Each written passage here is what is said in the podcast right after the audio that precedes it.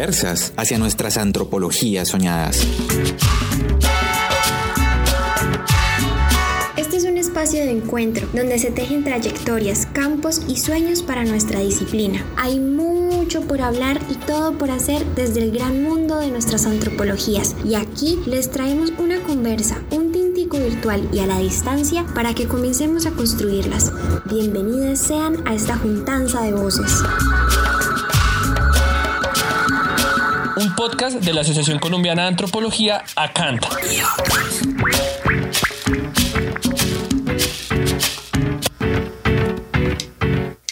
Le, le, por cantar mis canciones callaron mi voz. ¿Qué pasó? Le, le, por cantar mis canciones callaron mi voz. todo el mundo Le, le, le, por cantar mis canciones callaron mi voz. Dime qué pasó. Le, le, le, por cantar mis canciones callaron mi voz. Y todo el mundo vio. ¡Hey!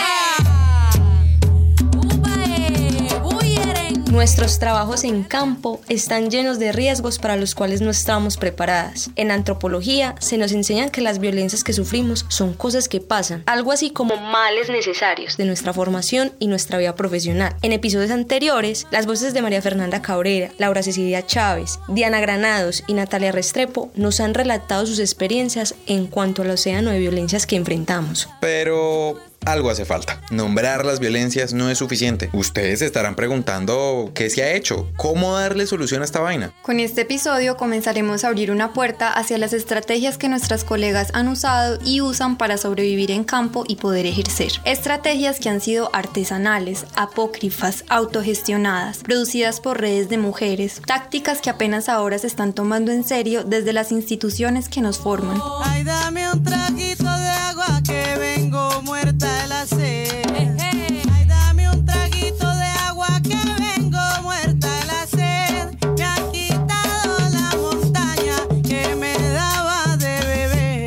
Se han dado ciertas soluciones, por ejemplo, protocolos para salidas de campo que no se tenían antes, ¿cierto? Donde también poco a poco se han ido construyendo, porque tampoco es que el primero que, que se sacó funcionó, no, tuvo sus errores, a partir de esos errores entonces se trata como de, ir ajustando y poniendo cada vez más grande. De hecho, en el departamento, por ejemplo, nosotros empezamos con un protocolo como de, de 8 o 10 hojitas y ya llevamos un protocolo mucho más grande porque está- ya se consideran otras situaciones, por ejemplo, como de estar en carpas, en fin, o sea, cada vez se va ampliando y se va ampliando a partir de esas experiencias que no han sido, digamos, de las que nos podamos sentir orgullosos, al contrario, pues han sido unas experiencias muy, muy difíciles, eh, dolorosas también, y bueno, pues poco a poco ahí vamos.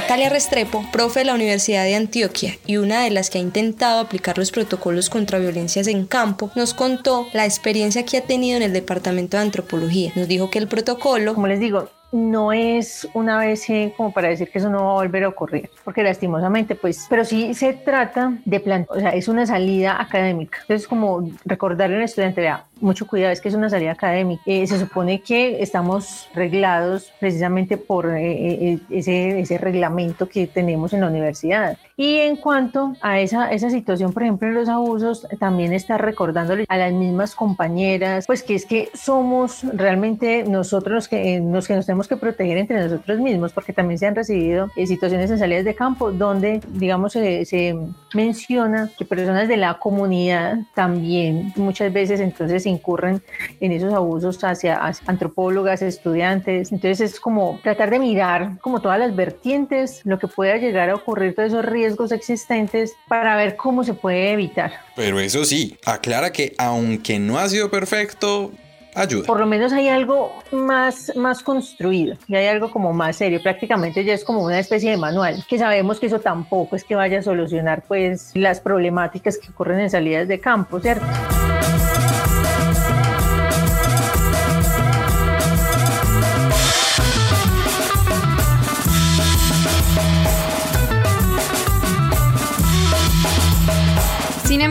Los protocolos por sí solos no han resultado ser el cambio que muchas esperábamos. Los riesgos y las violencias que intentan prevenir no son aún una prioridad para pensarse la disciplina, en términos metodológicos y prácticos. Esto hace que no todos los actores involucrados los pongan en práctica y, como nos cuenta Diana Granados, profe de la Universidad del Cauca, han tenido problemas que no es que ayuden demasiado. Sí, pues yo creo que digamos, el problema a veces de los protocolos es como que se tiende a estandarizar las situaciones, ¿no? Entonces como que en todo lado puede funcionar lo mismo, porque al final son también como un poco recetas que esperamos que funcionen. Y yo creo que está bien que existan, pero creo que hay que pensar siempre como niveles de, de flexibilidad. Ahora eso es complejo, porque entonces ¿para qué haces el protocolo si hay que estarlo como adaptando? Pero en realidad sí, hay que estar como adaptándolo porque todos los escenarios no son la misma cosa, ni todos los escenarios pues exponen los mismos riesgos. Ahora yo creo que, que no hay que ser ingenuos, ingenuas en el sentido en que todos los escenarios pues están constituidos por esas relaciones de poder y están atravesados por estas situaciones de jerarquías, de desigualdades, de asimetrías y también posiblemente pueden darse también pues estas situaciones de violencia. Entonces yo creo que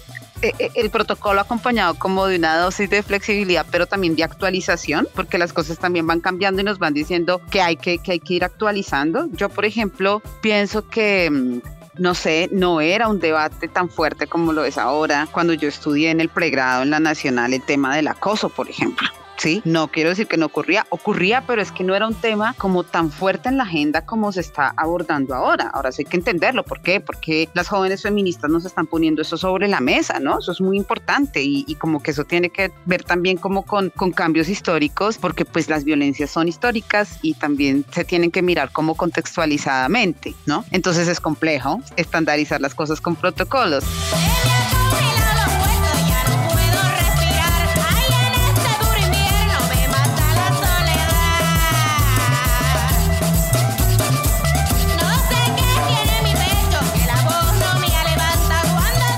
Yo creo que hay que pillarnos que los protocolos no estén reproduciendo también esto, estas prácticas pues sexistas, ¿no? Esto que le dicen a Camila de pilas con el escote, yo me imagino que no, o no sé si se lo dirían también a los chicos como ustedes pilas con, con qué, o sea, no, ustedes no con el escote, ¿no? Pues estas cosas están atravesadas justamente por estereotipos y no por cuestionar, bueno, si yo voy a ir a una salida de campo de esta manera vestida como me he visto siempre, ¿esto tiene alguna implicación? Sí, no, ¿por qué? ¿Y, qué, y cómo decido hacer la reflexión de si amerita que yo mmm, repiense mi, mi, ropa o no? Pero, pero creo que eso es como un debate porque a veces las cosas que pensamos ahí pues están también sí, intentando cuidar de un peligro que entre comillas no se está discutiendo, qué tipo de peligro es y, y están como reproduciendo a veces pues también como las prácticas sexistas, que creo que es también de lo que nos tendríamos eh, como que cuidar. Otra de las estrategias ha sido implementar espacios de análisis de riesgo ante las prácticas académicas o profesionales, como nos cuenta la misma Natalia para el caso de la Universidad de Antioquia. La idea con el precampo es también eso, o sea, de empezar, por ejemplo, a, a mirar, bueno, eh, si pasa algo a nivel de seguridad, ¿yo a quién voy a recurrir? Eh, si alguien se enferma, ¿a quién podemos recurrir? ¿Dónde están esos centros de, de atención, eh, digamos, eh, de servicios hospitalarios, en fin? Eh, es empezar a mirar que, to, o sea, que cuando vayan, digamos, ya los estudiantes, que por lo menos ya haya algo claro, ¿cierto? Que si los ven, no los vayan a amenazar o que no les vayan a decir algo, que, bueno, en fin, es tratar como de acoplar, digamos, esa situación que hay ahí para cuando lleguen los estudiantes. No quiere decir que no les va a solucionar ya todo, entonces cuando lleguen los van a recibir con los brazos abiertos, no. Pero por lo menos sí mitigar ciertas cosas o ciertos, eh, digamos, ciertas situaciones que se pueden agravar.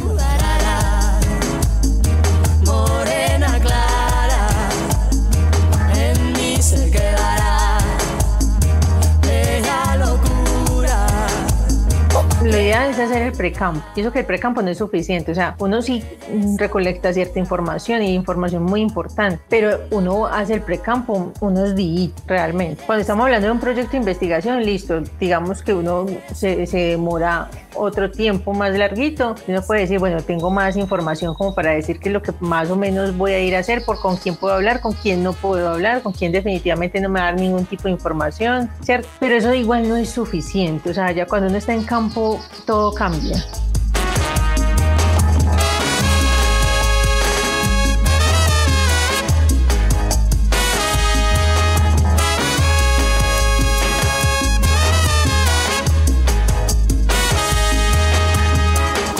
Desde hace mucho existen estrategias propias y autogestionadas de las colegas para sentirse seguras en los escenarios académicos y laborales que habitan. Tácticas que les han salvado la vida y los contratos a un montón de colegas. Una estrategia bien importante es la articulación con enlaces en los territorios o comunidades. Lideresas sociales, funcionarias u otras profesionales son claves a la hora de conocer los riesgos que habitan en el territorio y las formas situadas de afrontarlos. Es el caso de Lauria Cecilia Chávez, antropóloga que trabaja en memoria histórica y violencia sexual en el Caribe.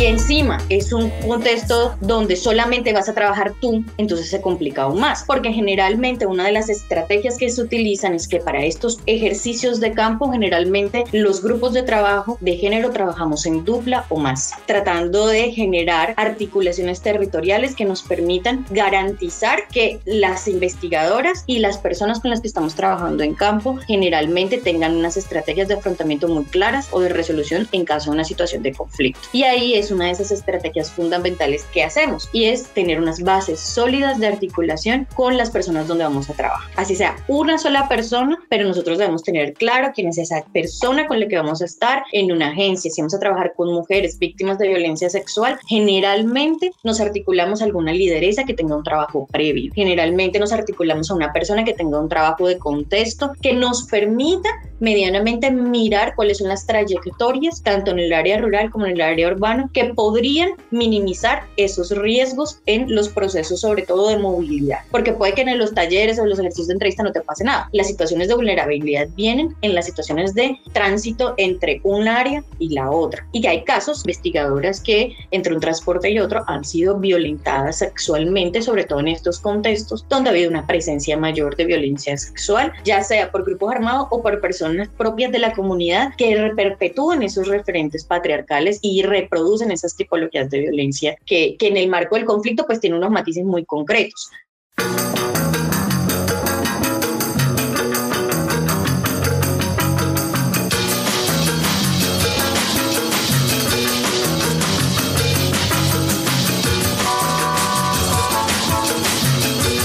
Hay consejos mucho más personales de supervivencia que no vienen sin controversia y causan profundas incomodidades. María Fernanda Cabrera, colega que trabaja con organizaciones de mujeres en el Catatumbo y con el Sistema Integral de Paz, nos contó que detalles como un anillo de matrimonio marcan una diferencia de cómo se relacionan con las mujeres en campo. Esa experiencia que tú vas adquiriendo la vas adquiriendo a costa de haber sido violentado o haber sido vulnerado. Y eso efectivamente genera mecanismos de reacción que pueden o no ser los mejores, pero tu experiencia te va diciendo que son mecanismos que funcionan.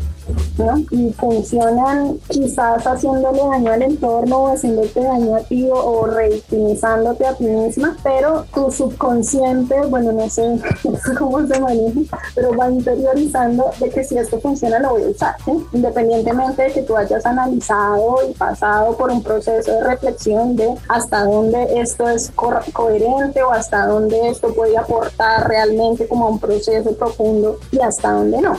Y claro, lo que a ti te funciona, pues tú lo sigues reproduciendo. Y yo recuerdo que yo cuestionaba mucho estrategias que, que, me contaban compañeras, como que por ejemplo iban a campo, eh, por ejemplo se ponían un anillo de bodas para que los hombres vieran, ah, está casada, entonces sí, la, la voy a tratar diferente o no le puedo coquetear. Entonces yo decía, no, pero ¿qué es esto? O sea, esto es reproducir que entonces te tienen que ver de otra forma simplemente porque estás casada, porque tienes una, una pareja. Yo decía, no, pero pues es que tan horrible, uno está reproduciendo nuevamente ahí vicios patriarcales. Pero claro, cuando tú llegas a esos escenarios y te das cuenta que sí funciona de cierta forma y que, y que es una estrategia que en medio de todo lo que tú puedas agarrar cuando te sientes vulnerable es una estrategia que puedes usar, tú dices, pues sí, funciona y, y, a pesar de que eso implique como muchos debates también internos sobre, no, pero que estoy usando las mismas herramientas que se supone que yo estoy intentando combatir dentro de mis procesos formativos, dentro de mis procesos ideológicos para defenderme en estos escenarios.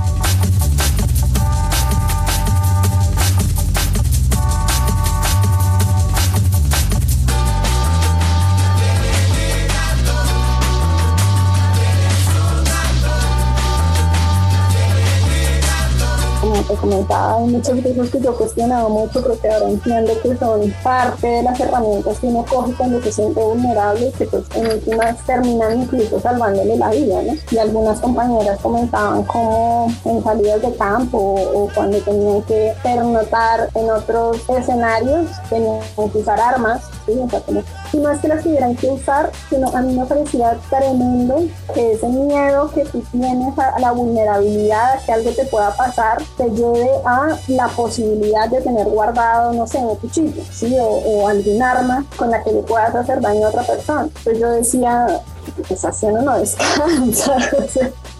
y uno está pensando todo el tiempo como, bueno, la voy a tener que usar en algún momento.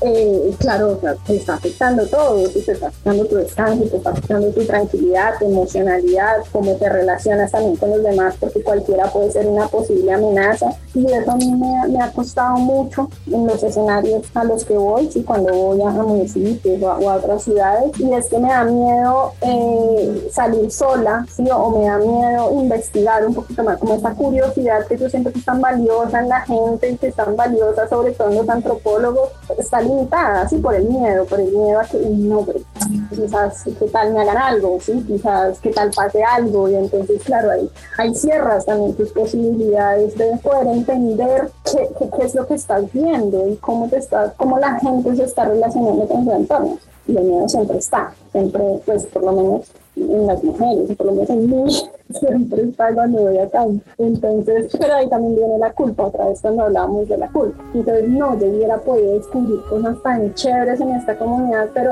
me dio miedo.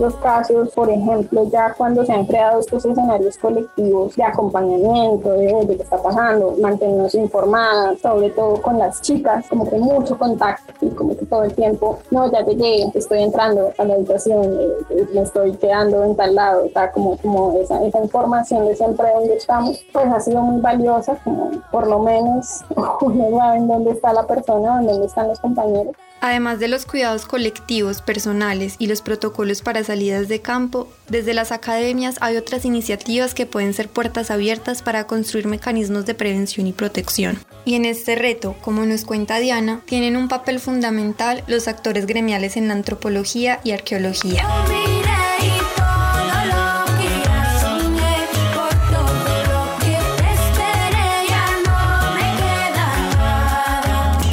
Por ejemplo, el año pasado estuve en un escenario que convocó la CANT, ¿no? Para reflexionar como sobre cómo hacemos el trabajo de campo y ahí sin duda, pues un tema importante, los criterios eran las violencias basadas en género. Yo creo que eso fue muy productivo, o sea, ahí estuvieron presentes eh, algunos coordinadores de programas de antropología de diferentes universidades, profesoras, algunos estudiantes que han venido trabajando el tema. Entonces yo creo que, por ejemplo, en lo gremial, pues esto debe ser un, un escenario como de discusión. Creo que también como promover o apoyar procesos investigativos, ¿no? Que nos ayuden a mostrar dónde los protocolos se han implementado, cómo están funcionando, si eso ha sido suficiente, si no, dónde están como las falencias. Y por ejemplo, la, un escenario como la CANT, pues podría convocar eh, actores de diferentes escenarios, ¿no? Es decir, académicos, pero también más laborales y como motivar un poco espacios de discusión entre actores diferentes eh, para hablar sobre, sobre criterios, eh, propuestas, reflexiones sobre las violencias basadas en género en los contextos de formación académica y de inserción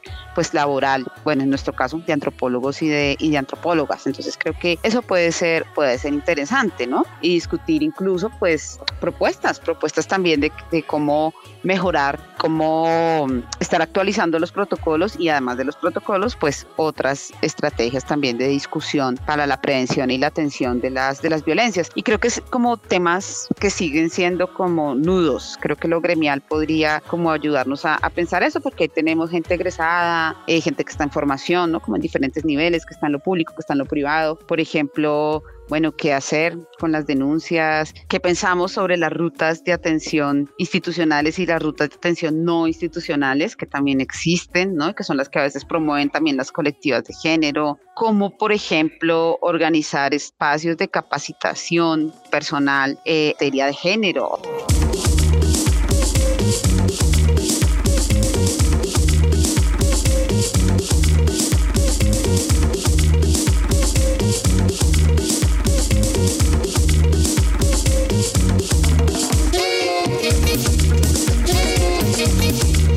Sobre las diferentes estrategias que pueden haber individuales o institucionales, una cosa es clara, la juntanza de las mujeres ha sido un punto imprescindible en campo. Es la vía que tenemos para prevenir las violencias, es la forma de permanencia dentro de lo que hacemos y es la manera de sobreponernos a las heridas. rescatar como una frase muy valiosa de una amiga que decía como parce el mundo ya suficientemente duro para que uno se dé duro pues uno tiene que relacionarse con los demás buscando escenarios de contención de, apapacho de, poder decir nos podemos sentir seguros dentro de nuestra persona dentro de nuestra humanidad pero que debemos trabajar en esas formas de afrontamiento y en esas formas de poder protegernos como personas sin que esa protección o sin que ese resguardar mi vulnerabilidad puede afectar a los demás, ¿no? Entonces, eso, ¿no? Pues para hablar de, del trabajo que hay que hacer en la persona, en las personas, como, como pensarse de verdad profundamente cómo me, cómo, cómo me estoy relacionando conmigo mismo y con los demás, y eso normalmente no se piensa. Y por eso es que los escenarios a los que uno llega va preparado también para que sean escenarios hostiles.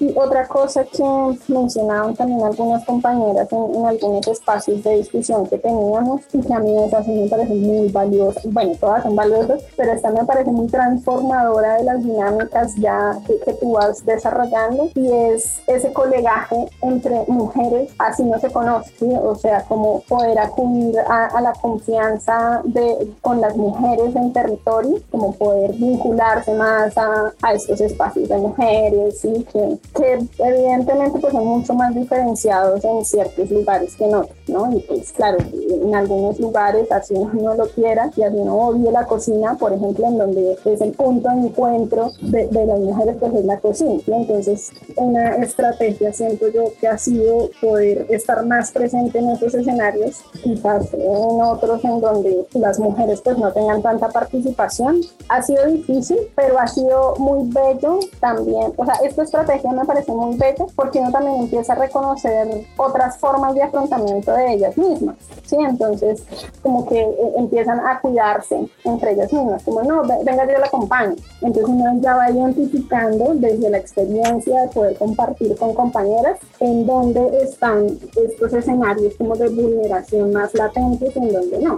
Y acá tu aprendizaje por la experiencia ya no es luego de la vulneración, sino del cuidado que tienes con la compañera para no pasar por esa vulneración. Yo siento que pues, eso es uno de los aprendizajes más valiosos y más lindos que uno puede tener en estos escenarios, ¿no? porque es de, de, mucha, de mucho acompañamiento y de mucho entender lo importante que es cuidar a las compañeras. O, o así, no, así no tengamos confianza, ¿sí? así no tengamos una relación cercana, como confiar en, el conocimiento o en las estrategias que ya tienen compañeras que conocen esos espacios y que también tú te puedes sentir arropado por esas estrategias que ellas han diseñado o por esas alertas que ellas te ponen.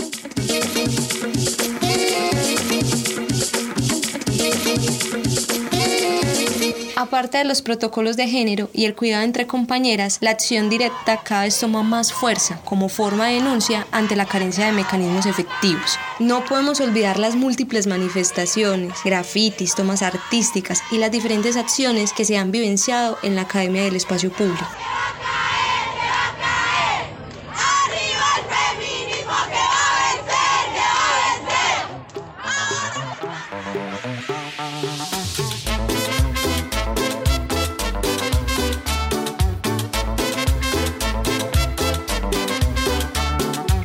Están como que los protocolos de los programas de género, los protocolos de género, que dan rutas para la atención, las campañas o los escenarios de debate y de discusión que normalmente lo citan también las colectivas estudiantiles, en las discusiones que se pueden dar como en cursos, ¿no? Al interior de los programas de formación. Y creo que otra cosa que se ha hecho también es como la acción directa. Entonces, pues el tema del scratch o el tema de, digamos, sí, cómo hacer acciones o plantones ante funcionarios o funcionarias dentro de las universidades que deberían pues hacer o actuar para la prevención y para la atención de casos de violencia de género. Sobre este último tema yo creo que es importante como volver siempre a la, a la reflexión, ¿no? De en qué momento se hace el scratch, cómo se hace, porque también he visto casos en los que estas acciones directas se hacen como sin niveles fuertes de reflexión de qué buscamos con el scratch y sin que también las personas que son, digamos, señaladas de ser agresoras, pues tengan el debido proceso, que creo que eso es como muy importante en aras de no reproducir de nuevo otras prácticas violentas. Eso no quiere decir que se justifique su acción y que no se deba hacer nada, todo lo contrario, pero eso significa también que hay que pensar un poco como los sentidos de la justicia, sobre todo cuando ya se trata como de acciones de sanción frente a casos de violencia y creo que hay que garantizar también que estas medidas no reproduzcan más la, las, las violencias, ¿no? Esto es muy polémico porque yo no me estoy oponiendo al scratch, pero creo que hay que reflexionarlo y creo que hay que saber qué buscamos con él, en qué momento se hace. Sin duda ha sido una estrategia política muy importante eh, para denunciar cuando pues las rutas están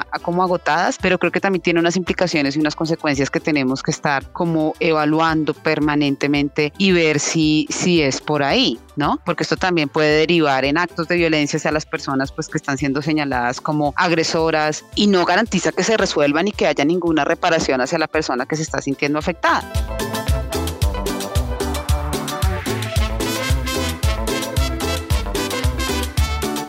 Como nos decía Diana, los scratches y la acción directa han sido herramientas muy importantes para la visibilización y la reparación de las situaciones que enfrentan las mujeres. Sin embargo, es necesario hacer una reflexión sobre los alcances, las intenciones y las consecuencias de estas para no caer en espirales de violencia y revictimización. Y para esto, no olvidemos que es vital tomarnos en serio el cuidado y las redes de apoyo. Nuestras estrategias han sido eh, en los escenarios laborales tratar de conversar y mantener una escucha muy activa entre todas para poder sobre eso crear eh, formas de movernos en esos tres esferas.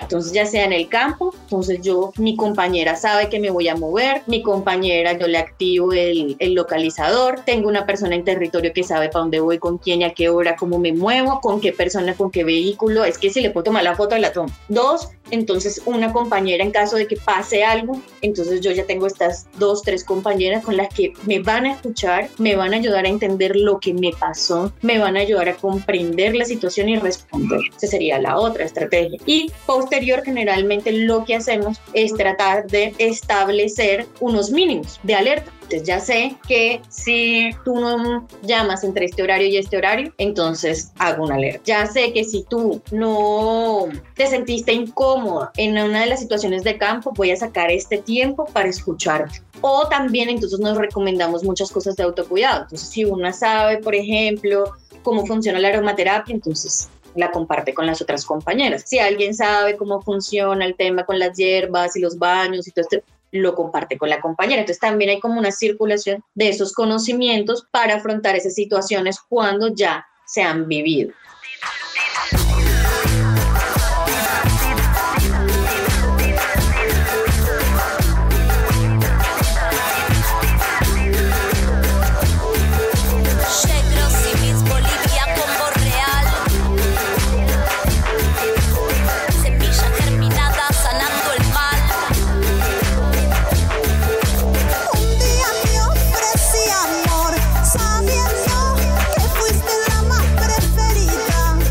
Esto no es todo. Faltan muchas estrategias y lo sabemos. Con esta pequeña serie dentro de la Parla quisimos ampliar y sumar a una discusión necesaria, un tema que ha quedado apartado del centro de nuestra labor, aun cuando se le ha dado cada vez mayor visibilidad. Faltan, muchas cosas y queremos trazar algunos de los caminos posibles en este trasegar colectivo que llamamos gremio.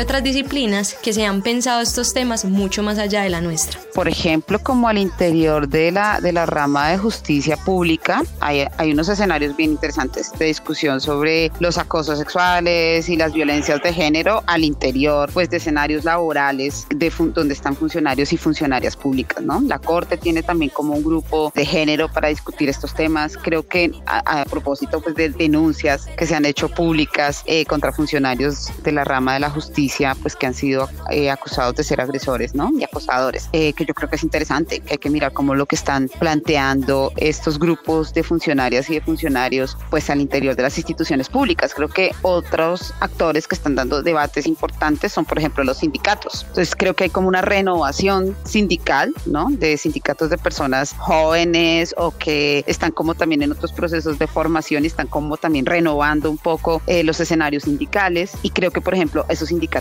también están hablando como de los protocolos de género. Por ejemplo, esto lo he visto al interior de la Defensoría, al interior de la unidad de búsqueda de personas dadas por desaparecidas. Seguramente que hay, otras experiencias. Eh, creo que esto es interesante. O sea, por ejemplo, los diálogos también con escenarios sindicales acerca de las violencias basadas en género en sus instituciones, en el caso, digamos, como del Estado, ¿no? De la empresa privada, yo creo que puede ser un poco más complejo, no sabría cómo hacerlo, pues creo que también hay como un marco jurídico, por ejemplo, pues donde el acoso está caracterizado como un delito, pero sin duda, pues todo este tema de la, de la prevención, no sé qué tan fácil sea darlo como en estos escenarios de lo, de lo privado, pero creo que hay avances en materia de lo público, denuncias incluso, y creo que estos serían unos buenos diálogos, por ejemplo, hablar entre academia, sindicatos, ¿no? Como para empezar a promover también o saber un poco en qué nivel está la discusión en esos espacios.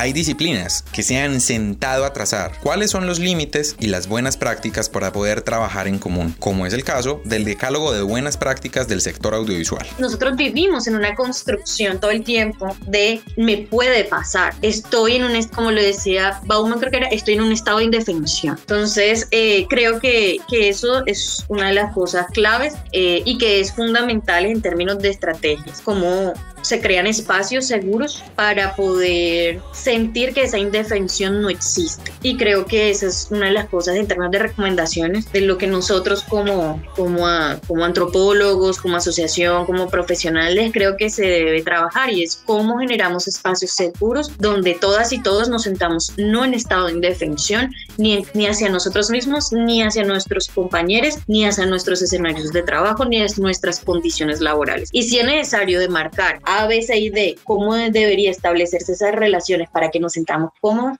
hay que hacerlo. Asimismo, se necesitan espacios para compartir nuestras experiencias, nuestros dolores y las formas en las que las intentamos sobrellevar. Unos diálogos que se hacen necesarios a la luz de la responsabilidad que nos da llamarnos antropólogas.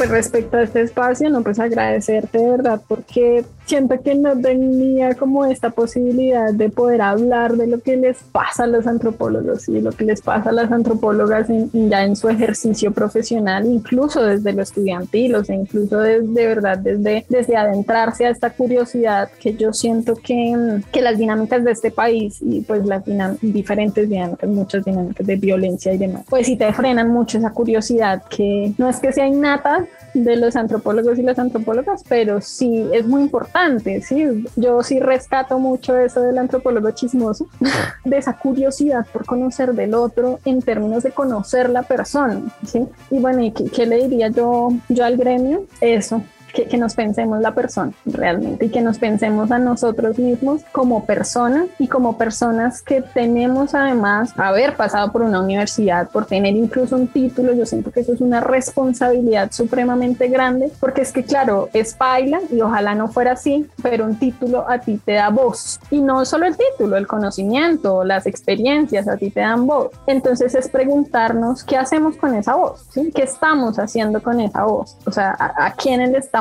hablando y de qué forma lo estamos haciendo y qué posibilidades también tenemos de que esa voz pueda ser un acompañamiento y no una afectación a las demás personas, ¿no? Entonces yo sí creo eso, o sea, pensarnos desde, desde la persona, desde cómo nos estamos relacionando con nosotros mismos, con los demás, llamar mucho la actitud de colegaje para mí es supremamente importante, ¿verdad? O sea, esto que siempre decimos en la universidad y que para mí tiene todo el sentido del mundo, que uno aprende más tomándose un tinto con los compañeros sobre cómo nos estamos sintiendo y qué es lo que vamos aprendiendo y cuáles son las experiencias que vamos adquiriendo. Eso también se aplica en todos los escenarios y no solo en la universidad, en, en, en lo profesional, como, como ese compartir pasa por compartir cómo nos sentimos y a partir de compartir cómo nos sentimos, compartir cómo le hacemos frente a lo que sentimos.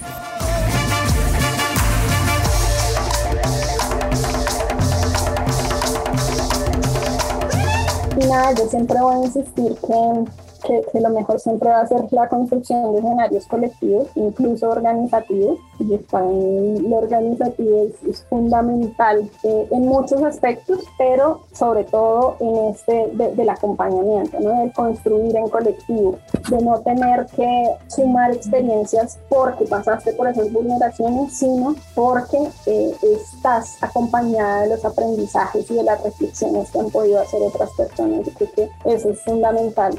Necesitamos espacios para darnos cuenta que las estrategias que usamos no son cuestiones menores, sino que son habilidades que necesitamos aprender. Entonces son pequeños detalles que, que cabalgan ahí en tu cotidianidad, pero que si tú le echas un poquito de cabeza como ahora con ustedes, que he tenido la posibilidad de sentarme a reflexionar, son muchos, o sea, son muchos. Y uno dice, pero esto, esto, esto, esto. Entonces no son cositas tan aisladas cuando las pones todas juntas y te das cuenta que te salvó la vida la compañera, te salvó emocionalmente, que hablar con el otro. Entonces, obvio, ojalá se pudieran multiplicar redes cada día más. Yo sí creo que los grupos de apoyo funcionan, no en esa estructura psico psicoanalista y tal, pero sí creo que generar redes de apoyo, estrategias para uno darse cuenta que lo que le pasa a uno no le pasa solo a uno y que la forma en que uno lo enfrentó, lo vivió, se siente, es válido un dolor no sé dónde, nacido de no sé qué. Sanaré yo no sé cuándo, si me ocurre quien yo sé. Tengo un dolor no sé dónde,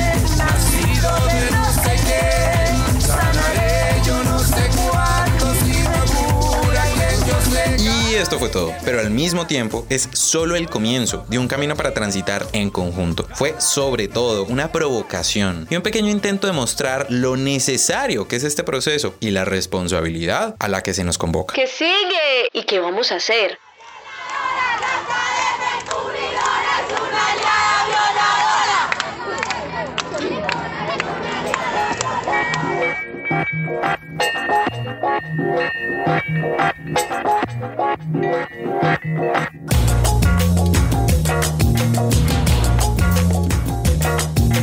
Este fue un podcast realizado para la Asociación Colombiana de Antropología, ACANT. Es un espacio abierto para la experimentación al que les invitamos a todas las personas que estén relacionadas con este gremio, asociadas o no, a conversar sobre sus trayectorias y sobre nuestros caminos posibles.